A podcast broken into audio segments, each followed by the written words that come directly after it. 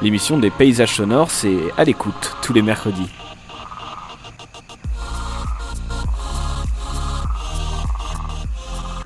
Imaginez, vous marchez dans la rue, le regard plongé dans le vide, mais les oreilles toutes ouvertes aux bruits environnants.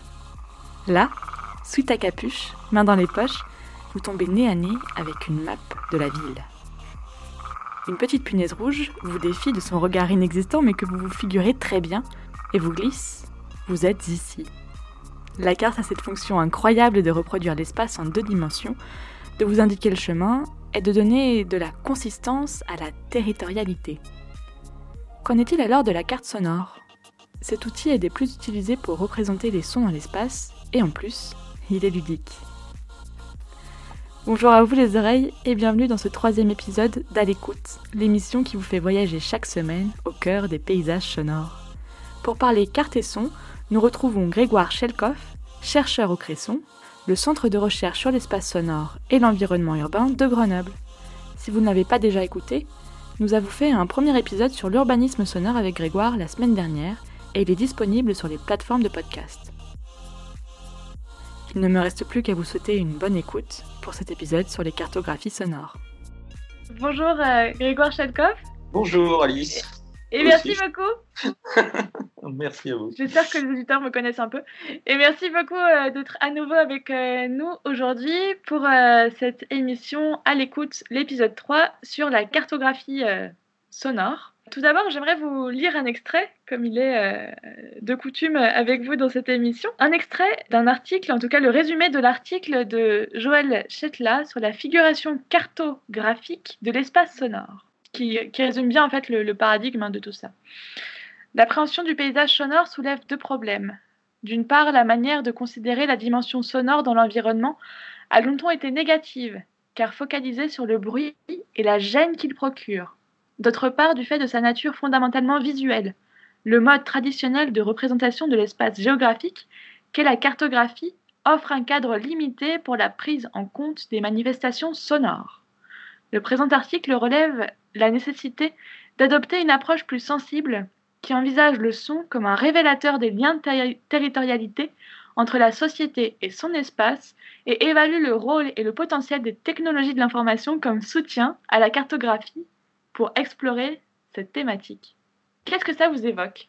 Bah, Ce sont des idées qu'on a effectivement, euh, je ne sais pas, euh, il date de quand cet article-là de... Il date de 2009. Oui, 2009. Bon, c'est des questions qu'on s'est posées tout de suite quand on a travaillé sur le son. Effectivement, le son euh, ne se représente que difficilement visuellement. donc, euh, comment représenter un son, quoi, visuellement. Enfin, je veux dire, euh, voilà. Alors, euh, la carte, le territoire, ça, ce sont des notions très géographiques. ne sont pas forcément les plus adéquates pour représenter le son. Mais enfin, cependant, cependant, un son a lieu, a lieu dans un endroit, dans des conditions construite un paysage, euh, une place, euh, une, je ne sais pas ce que vous voulez, une route, euh, qui fait qu'il a lieu quelque part. Ce n'est pas, pas, pas une abstraction. Donc, alors, déjà, on peut essayer de s'intéresser à savoir où il a lieu, comment il a lieu. Donc, effectivement. Et puis, bah, aujourd'hui, vous avez d'autres moyens pour représenter le son. Avec l'informatique, il y a eu quand même beaucoup de progrès. je me souviens qu'au début, on travaillait avec des bandes magnétiques, on les collait, on ne voyait pas le son. Aujourd'hui, vous travaillez sur un ordinateur, vous avez un cran, vous avez un, un, spectrogramme ou un sonogramme, comme vous voulez, mm-hmm. vous les voyez, les sons entre guillemets, les graves, les aigus, les intensités, etc. C'est incroyable ce que ça change. Euh, justement, euh, quand est-ce qu'on commence à, représenter le, le son? J'ai lu une fois, mais alors je ne saurais pas vous donner ma source exacte, que euh, des premières cartographies sonores, bah, c'est dans les années 30, mais alors moi j'ai jamais vu la carte en question. Et puis, euh, c'est vrai que ces cartographies-là, euh, elles s'intéressaient, comme d'habitude, plutôt aux critères d'intensité, c'est-à-dire c'est l'émergence de la ville euh, qui circule avec la voiture, l'automobile, etc. Et donc, on, ce sont des cartographies qui s'intéressent plutôt à la quantité, c'est-à-dire bah, combien de décibels, quoi. En gros, voilà, c'est les cartes de bruit. Hein. Les cartes de bruit ont émergé alors, quand exactement elles ont été même rendues obligatoires pour les villes de plus de un certain nombre d'habitants établir des cartes de bruit pour classer en quelque sorte euh, les zones. On parle de zones, très poétique, euh, où euh, on est alors sur des LEQ, c'est-à-dire des niveaux sonores équivalents entre 8 heures et 20 heures, dépassant telle ou telle fourchette, 60, 70, 80 dB, etc., ou moins. Donc ce sont des cartes essentiellement voilà, qui, montrent la répartition de, de l'intensité sonore seulement, mais pas, mais, pas des sons. Hein. voilà. Euh, ce sont les premières. Ce, sont les premières cartes. Donc, c'est d'abord une cartographie du bruit, des nuisances sonores, comme vous l'expliquez. Qu'est-ce qu'elles expriment, ces différentes cartographies? Et, surtout, quand est-ce qu'on commence à se dire tiens, c'est pas que de la cartographie du bruit qu'on a envie de faire, mais on a envie de, de montrer l'espace sonore et de le catégoriser? La, oui, ces cartographies-là, c'est des couleurs en fait, et puis euh, vous avez des couleurs euh, différentes selon le niveau de bruit euh, qui est représenté. Donc c'est vrai que ça nous dit au moins ça. Ah bah oui, là c'est très très bruyant, et là c'est beaucoup plus calme, et là encore plus calme. Bon voilà. Est-ce qu'on avait envie On a toujours eu un problème pour représenter le son du territoire, hein, de, l'espace. Ça c'est clair que. D'ailleurs, on est toujours aussi, comment dire, confronté à cette difficulté. Euh, pour nous, euh, ce qui était intéressant au Cresson, c'était de pas seulement de le représenter visuellement, parce que du coup, on n'écoute plus le bruit, on l'entend plus en fait. Donc c'est de l'entendre. C'est toujours, alors c'est toujours d'essayer de, faire référence à une expérience d'écoute et pas seulement euh, à quelque chose qui est représenté de manière abstraite et par un autre biais sensitif. Le visuel reste le visuel, il ne peut pas. Après, c'est par décodage, bon, effectivement. Moi, je me souviens, il y a eu euh, des travaux euh, qui ont fait des recherches, savoir comment se représente le son, comment on pourrait représenter un effet sonore. Bon, tout ça reste quand même très, euh, très difficile. Très, ben oui, on passe par un biais visuel pour représenter le son. C'est pour ça que quand sont apparues les cartes comme Aporé ou d'autres euh, à Montréal, etc., euh, où les, gens ils déposent leurs sons. En fait, c'est des sons enregistrés, puis on peut écouter quoi finalement, et c'est géolocalisé hein, avec la géolocalisation. Et nous, nous avons commencé ça quand on a fait une étude sur euh, la ville nouvelle de l'île d'Abo, à côté de Lyon, hein, entre Lyon et Grenoble. et on s'est dit, bah tiens, on va géolocaliser les sons qu'on enregistre, qu'on étudie. On a commencé comme ça. Et on s'est dit, bah, au moins, voilà, ça, on sait que c'est là, à telle heure, à tel moment, et on connaît les circonstances. c'est important. L'outil dont vous parlez précisément, c'est l'outil en ligne avec des sons libres qui s'appelle Cartophonie avec un S.fr. Vous commencez à, l'île d'Abo. Est-ce que vous choisissez spécifiquement les sons que vous posez sur cette carte? Oui, ça c'est une question euh, difficile. Hein. Bon, déjà, euh, cartophonie, euh, c'est un néologisme puisqu'en anglais on dit sound maps, et moi je me suis dit, bah non, je vois pas pourquoi je dirais carto, pourquoi je dirais pas cartophonie. Donc j'ai pris, j'ai fait ce mot, euh, je suis content parce qu'il est repris, c'est bien, c'est sympa. Et euh, parce que cartographie, euh, la, cartographie, elle, bah, elle, graphie, donc elle dessine, elle, représente visuellement les choses. Et la mmh. cartophonie, elle, met son son, elle, passe par le son.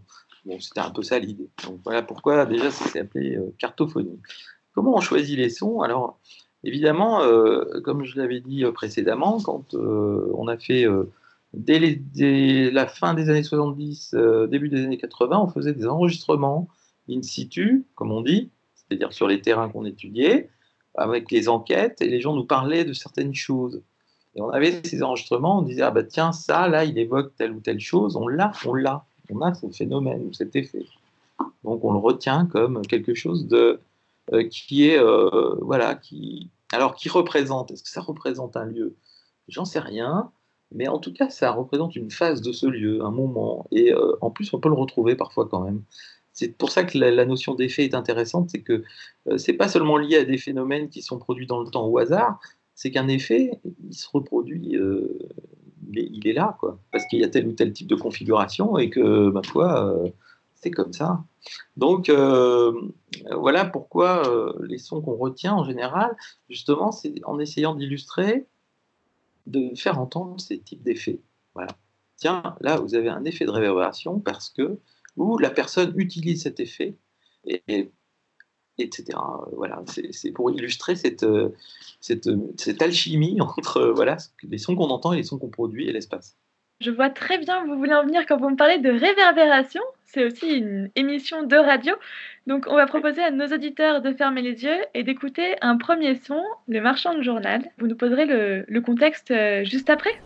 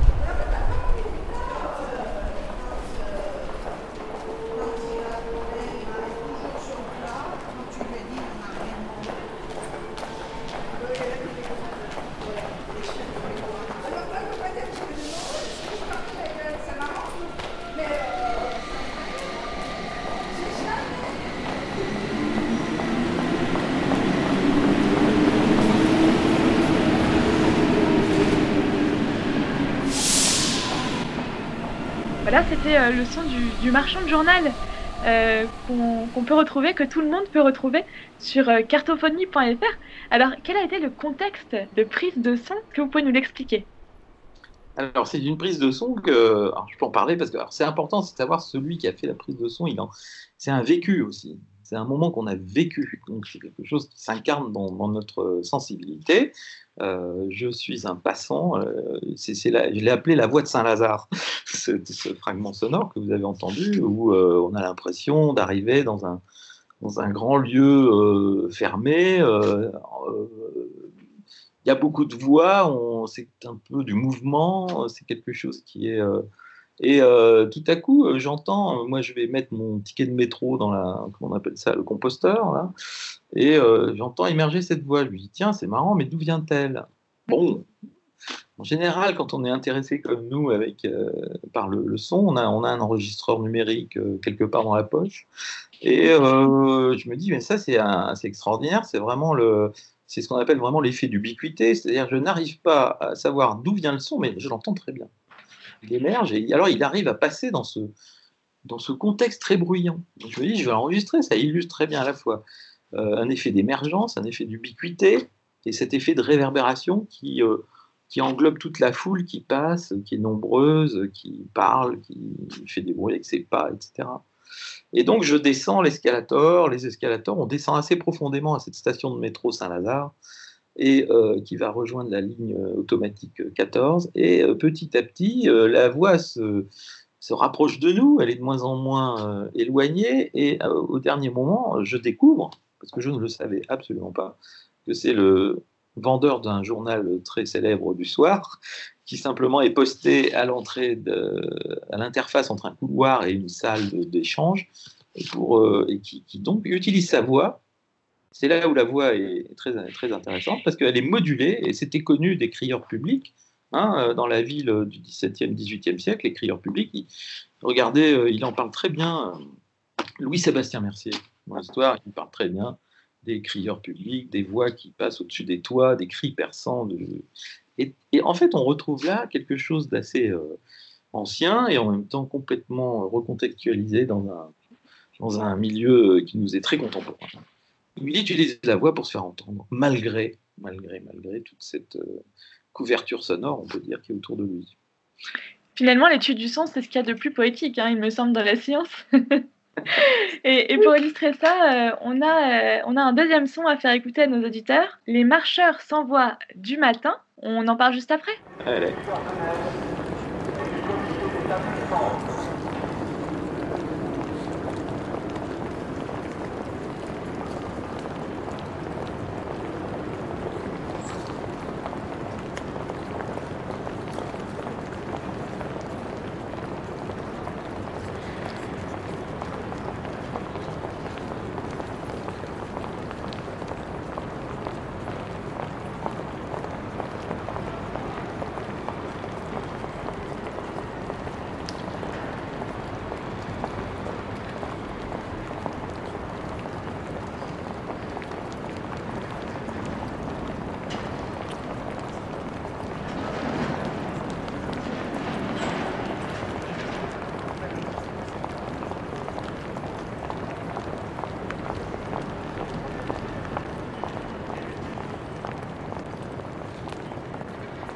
Quel est le, contexte de production de, ce qu'on vient d'entendre? Ça, cette fois, on, a. Alors, c'est un peu le. On est euh, dans ces espaces, on, on, faisait une étude autour des. Alors bon, je ne peux, pas tout vous raconter parce qu'on fait une étude sur les, autour de la défense à Paris. Alors je parle beaucoup de terrains parisiens, il y a des, il terrains sur le site, euh, il y a des terrains à Grenoble, il y en a beaucoup, beaucoup. Hein. Euh, il y en a, d'autres dans le monde, donc mais là, parle de ces deux-là. C'est la grande ville, c'est la défense, c'est Tours, c'est Dalles. On est dans un espace piétonnier. Vous constaterez qu'il n'y a pas de voiture. Y a-t-il voix Pas vraiment. Qu'est-ce qu'on entend? La nappe de pas sur le sol des milliers de cols blancs qui vont au bureau. Il est à peu près 8h, 8h30 le matin. Donc c'est le moment où ces quartiers-là sont euh, des flots humains sortent du métro pour aller se diriger vers leur bureau, l'école blanche, comme on dit, euh, pas loin des banques et tout ça. Et ils marchent, ils marchent, ils marchent, ils marchent. On entend le martèlement des pas au sol, hein, ça aurait peut-être plu à, au solo aussi, euh, qui, qui, fondent hein, véritablement l'étrangeté du lieu, parce que si vous remarquez, si vous écoutez bien, il n'y a, pas d'échanges vocaux. On n'entend pas les, gens parler entre eux. On se croirait dans Metropolis, je sais pas, vous connaissez le, film, cette, cette, espèce de mécanisation là, de, et l'absence de parole qui, qui interroge, quoi. se dit, mais en fait, euh, bon, chacun est dans sa bulle et euh, marche l'un à côté de l'autre, et tout ça forme un ensemble, sans vraiment former un ensemble. Et à un moment donné, émerge l'appel, parce qu'il y, a un mégaphone et un syndicat qui appelle à voter à des élections professionnelles. Et là, par contre, vous avez une voix extrêmement, euh, on va dire, euh, amplifiée par ces, vous savez, ces mégaphones qui ont une tonalité, une fréquence très particulière, et qui vient tout à coup euh, meubler ce grand espace vide. voilà, c'est les circonstances d'un moment qui, alors, à la fois un peu particulier, mais en même temps tous les matins, les gens se ruent euh, dans cet endroit, et puis, bon, puis là, il y a ce petit événement un peu particulier de l'appel. Voilà, cet effet-là est assez, euh, aussi, je trouve assez marquant. Enfin, moi, m'avait marqué. Il y a quelques jours, euh, Arte Radio a sorti un guide à l'usage de tous à chacun pour fabriquer des cartes sonores. Qu'est-ce que vous pensez de l'amateurisme dans la carte sonore? Ah, bah, je, alors, euh, je connaissais pas le, ce que vous venez d'évoquer. Euh, je pense que c'est une question qui peut être euh, posée. C'est-à-dire qu'aujourd'hui, on peut enregistrer avec un smartphone monophonique qui échantillonne je ne sais pas combien, avec des micros intégrés. Bon, oui, ça peut donner une, trace. Moi, ça m'arrive hein, parce que j'ai rien d'autre. Je me dis, ah, tiens, là, il y a un truc vraiment intéressant. Et bah, bon, allez, tant pis. Euh, bon, euh, pourquoi pas Je pense que c'est une manière de, restituer euh, peut-être justement moi le site qu'on a fait Cartophonie. on, reçoit parfois des sons proposés par des, gens amateurs de son, hein. des amateurs euh, qui ont enregistré euh, ici ou là, mais ce qu'il y a, c'est qu'ils n'expliquent pas beaucoup. Nous, on insiste beaucoup sur ce qu'on appelle les métadonnées. Excusez-moi ce mot un peu barbare. Alors, je sais pas, euh, qu'on nous explique un peu ce qui s'est passé, justement, comme j'ai un peu de vous le raconter. Mais sur, voilà, qu'on puisse, nous, parfois, on a même une mesure de l'intensité en disant, ah bah tiens, là, c'est, ah ouais, 45 dB, c'est ça? Mais en fait, on a l'impression que c'est pas, c'est plus fort que là où on a la même chose. Mais pourquoi? Pourquoi c'est voilà, ce sont des interrogations que le niveau d'intensité n'est pas euh, perçu de manière identique, même s'il est identique physiquement, parce que la composition elle n'est pas la même. Donc là, c'est vraiment de l'effet. Hein. Donc euh, vous voyez. Alors pourquoi pas? Moi, je pense que c'est bien que les gens s'intéressent au son sans, sans, sans plus non seulement sans plaindre, mais peut-être pour noter des choses, ouais, comme il y aurait des carnets de croquis, finalement. La dernière question que, je pose, on vient de parler de cartographie sonore pour, euh, pour repérer ce son dans l'espace. On se rend compte qu'il y a des limites à cette cartographie sonore. Est-ce que vous pensez que euh, l'art science, qui propose énormément d'exploiter du numérique dans les, dans les recherches artistiques et scientifiques, euh, est l'avenir de la cartographie sonore bah, peut-être, hein, il peut y avoir des développements. Euh, moi, je vous parle de notre euh, cartophonie qui est assez, euh, on va dire, qui est à la limite entre le scientifique et le sensible, hein, parce qu'on veut des, données qui nous permettent de mieux comprendre comment les espaces se comportent, comment, comment on les entend, comment les gens font avec ces espaces, comment ils les habitent. c'est quand même une recherche aussi d'ordre plus, oui je ne vais pas dire scientifique, mais disons, euh, disons raisonné, quoi. Euh, que l'art, euh, moi je pense qu'il y a plein, il y a eu beaucoup de travaux, il y a des travaux passionnants du côté de l'art sur le son, qui peut nous proposer des, des modes d'immersion, mais qui vont, bon, qui vont rester dans le domaine de l'art et puis qui vont être peut-être permettre de sensibiliser différemment les, les, les, gens et les choses. Pourquoi pas hein, Là, j'en ai pas. par exemple, si vous prenez euh, comment elle s'appelle, Elena Kubitsch, celle qui nous fait écouter les sons qu'on n'entend pas, à tous ces ordinateurs et, toutes ces choses qui émettent quelque chose, euh, si euh, ben, vous avez une expérience de l'inaudible. Parce qu'il y en a. bon, l'inaudible, mais qui est là, qui est présent.